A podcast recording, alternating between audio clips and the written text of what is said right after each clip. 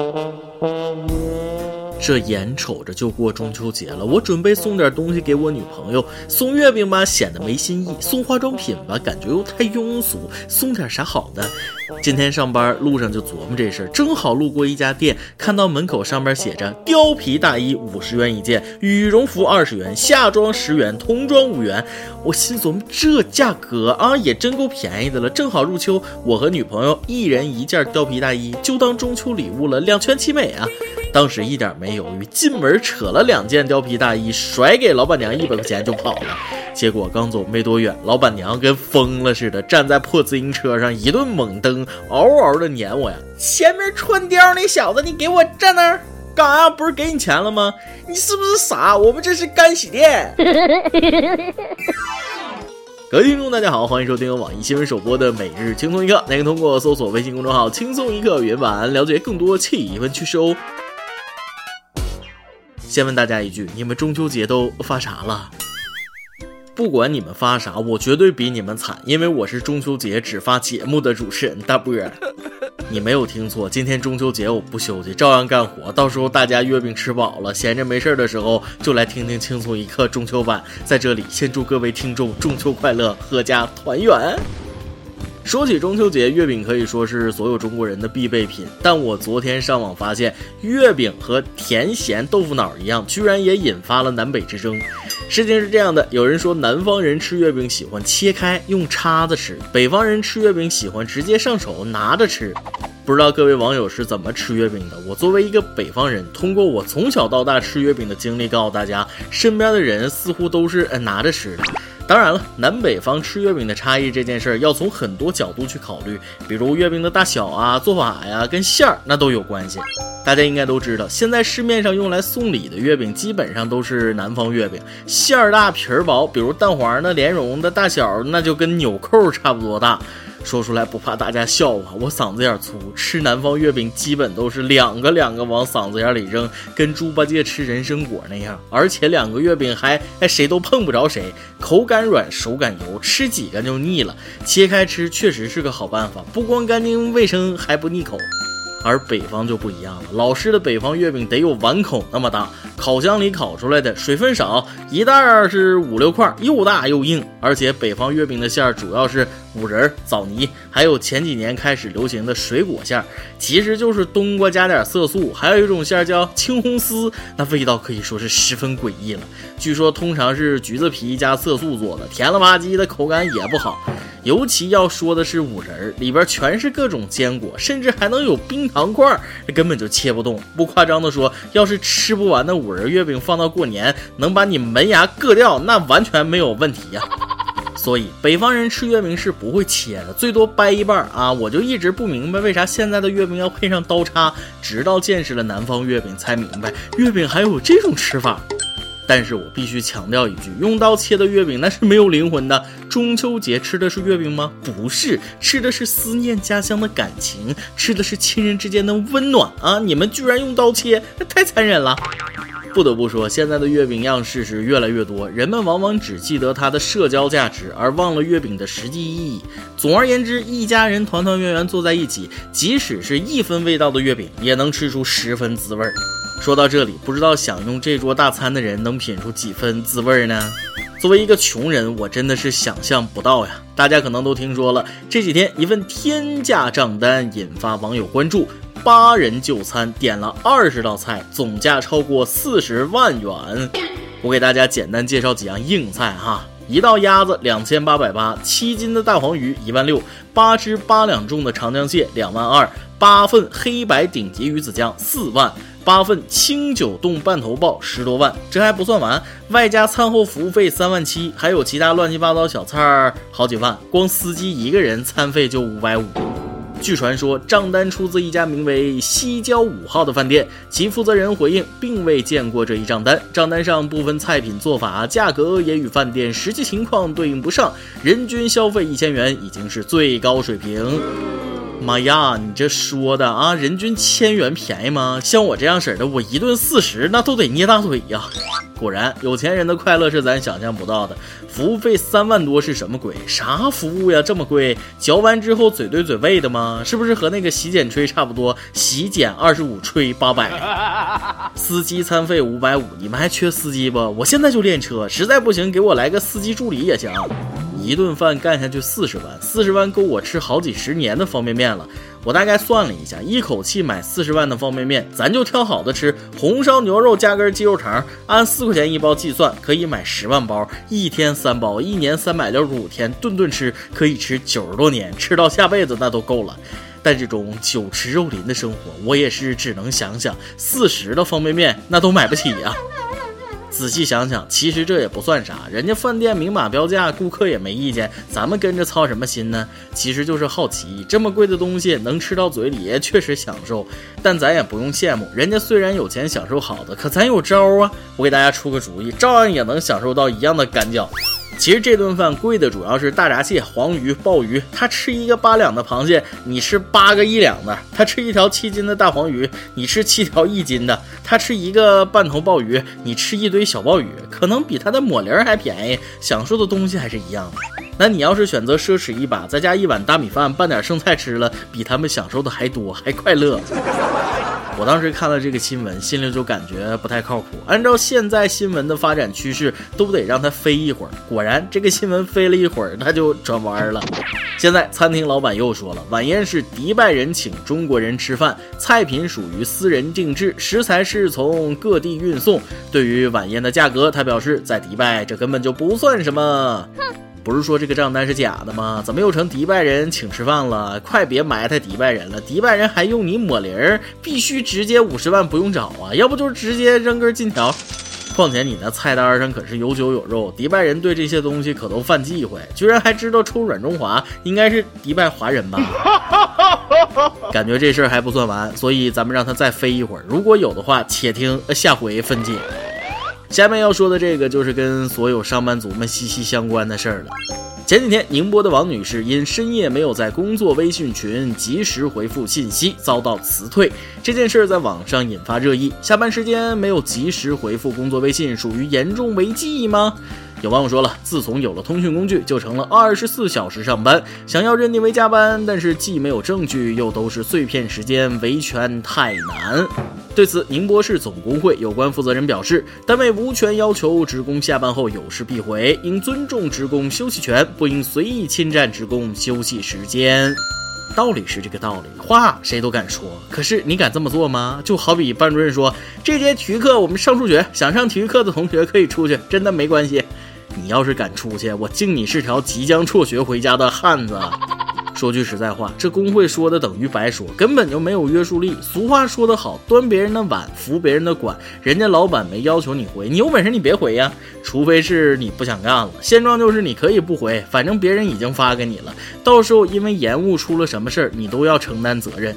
公司哪管你是上班还是下班呢？出了事儿，就算不炒你鱿鱼，天天给你穿小鞋，你受得了吗？你不回试试，收拾你个小虾米，简直比拍死一只蟑螂那都容易呀。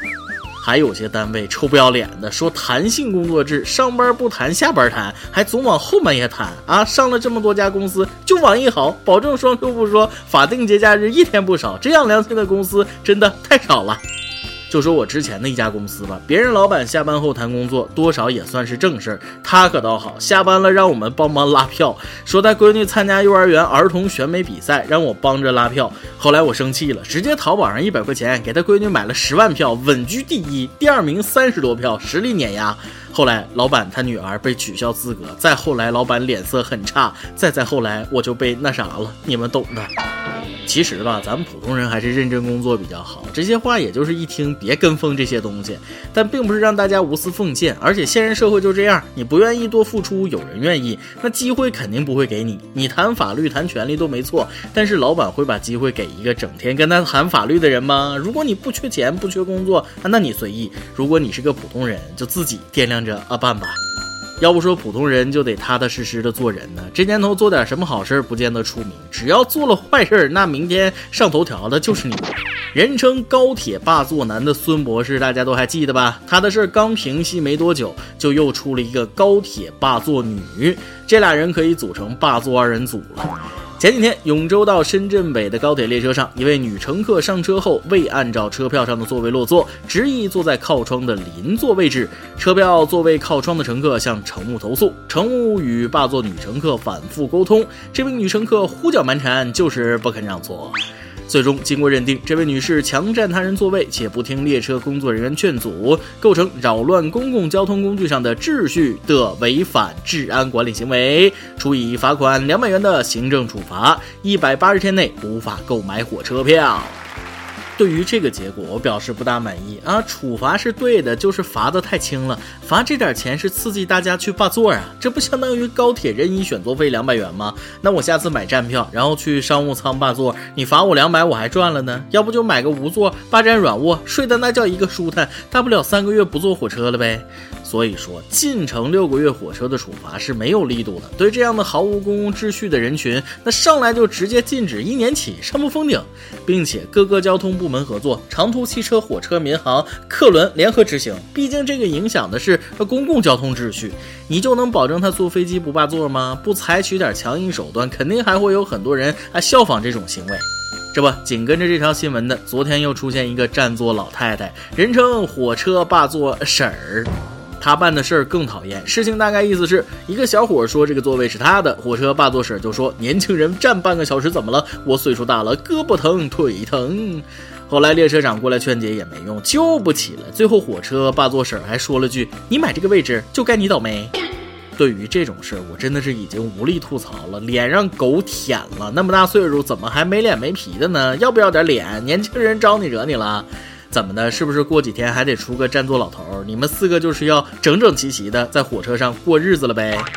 行了，越说越来气，今天就先到这儿，我先留点劲儿，以后要真出一个占座大爷，我可得好好说说。今天你来啊，网跟天涯网咱们上期问了，上学的时候你有一位逗逼的舍友吗？他在你们宿舍都做过哪些逗逼的事儿呢？微信网友庐山峰说了：广东的夏天无法入睡。大三那年，看到隔壁宿舍有人偷安空调，我们宿舍也谋划了买台二手空调。谁知道空调不知位置有问题，还是安装的人缺心眼儿，把它安装在我床顶上对着我吹。就这样，我由炎夏直接过渡到寒冬冷锁了。但之后天气很快变凉了，空调变成摆设。大四各自找工作就很少开了。之后把空调转卖了三百元，吃了个散伙饭。总结来说，大学还是玩了个空调梦，这就是传说中的塑料兄弟情啊！微信网友虎哥说了，我室友喝醉最喜欢喊着舒淇和林心如的名字，重点是陕西话哦。我猜你岁数肯定不小了，想当年这俩人可都是八零后的梦中情人啊！每日一问，当然是中秋节的问题了，说说你们单位发啥好东西了，让我们羡慕羡慕呗。再来一段。前几天到一个地方玩，走进一家体育用品商店，左瞧瞧右看看，相中了一副拳套，正好平时健身打沙袋的时候可以用，就问服务员说：“拳套多少钱？能便宜点吗？”没想到服务员羞涩的低下头，小声的说：“我现在已经不做了。”我一想，这是误会了，把我当成啥人了？当时就攥紧拳头伸过去，这个是这个的拳套。没想到服务员惊恐的看了我一眼。那我更不做了，口音害死人呐！一定要学好普通话。树洞时间。一位不愿意透露姓名的男网友说了：“主持人你好，最近心情很压抑，想和你聊聊。我来自西北地区一个小县城，二零一五毕业于一个三流院校，毕业以后便回了老家，找了家公司上班，挣的也还可以。因为周围的人都参加公考，我也就在这期间参加了一两次考试，虽然都没有考上，但是因为没有复习，也有工作，就没在意。本以为这样也挺好，可世事难料。二零一七年公司效益不好，要裁员，很不幸我就是其中一员。被辞之后，觉。定全职备考公务员。由于专业的原因，每次都报的三不限，准备了那么长时间，不要说进面试，连前十都进不去。羡慕那些分比我低考上的人，更恨的是自己没用。最惨的还不是这，就连我们这儿招考的那种编外合同制都没有考上，真的太受打击了。现在真的很怀疑自己，感觉自己做什么都不成，觉得自己好没用。最近一直在家，心情真的很不好，看书也是看不进去，朋友叫也没有心情出去，超级心烦，真的不知道是该继续考还是怎么办。这网友，你这种情况其实很多人都遇到过。考公务员现在竞争压力很大，你应该也知道，对于多数人来说，考得上是幸运，考不上才是常态。所以在考公务员这件事上，你不能因为几次失败就气馁。这种事儿最重要的是坚持。但在这之前也有一个先决条件，找一份工作养活自己，哪怕挣的少点，至少有点收入。因为这不光是吃饭的问题，最主要的是努力工作能让你重拾信心。东边不亮西边亮，生活就是这样，倒起霉来喝凉水都塞牙。但一旦开始顺利了，就停不下来了。所以给你的建议，先找份工作，加油努力，重拾信心，积极备考，定能成功。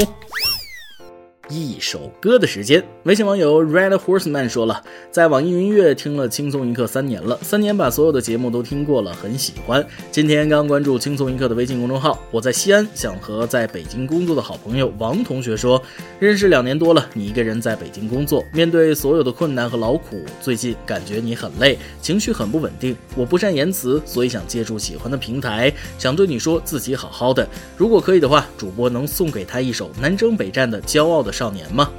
当然能了。说真的，像你们分隔两地的挚友，还能这样为对方考虑的，很难得。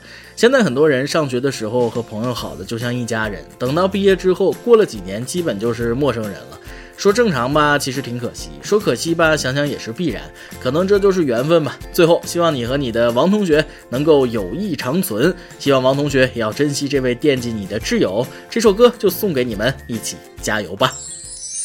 以上就是今天的网易轻松一刻，由电台主播讲当地原汁原味的方言播轻松一刻，并在网易和地方电台同步播出吗？请联系每日轻松一刻工作室，将您的简介和录音小样发送至 i love 曲艺 at 幺六三点 com。老规矩，徐主编写本期小编包包包小姐，祝大家都能头发浓密，睡眠良好，情绪稳定，财富自由。我是大波儿，咱们下期再会，拜拜。在一开始。还是一个天真而又爱哭的孩子，十年之后，终于才明白，只要全力以赴，就无所谓失败。转眼间，一切都已改变，新的起点，新的世界就在。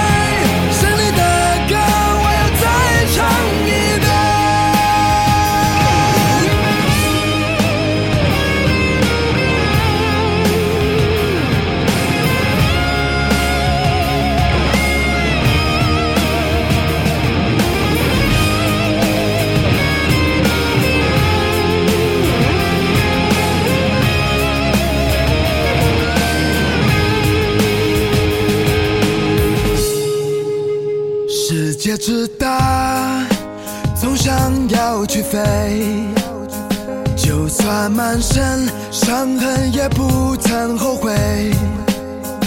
无人喝彩，依然在期待。雨后的彩虹，它是那样的精彩。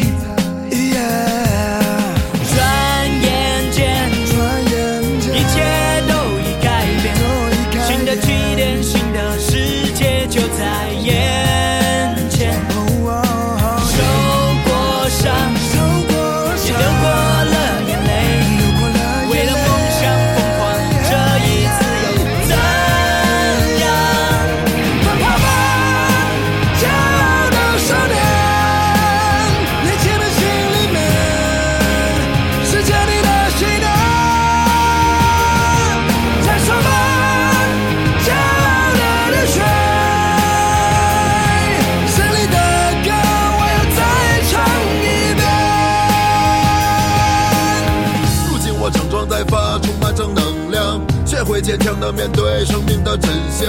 成功和失败不是用结果去衡量，挫折和磨难只会让我变得更强。经受过屈辱和嘲笑，那又怎样？胜利的使命仍然背负在我身上。年轻的旋律多么自由而奔放，放飞你的心，勇敢大声唱。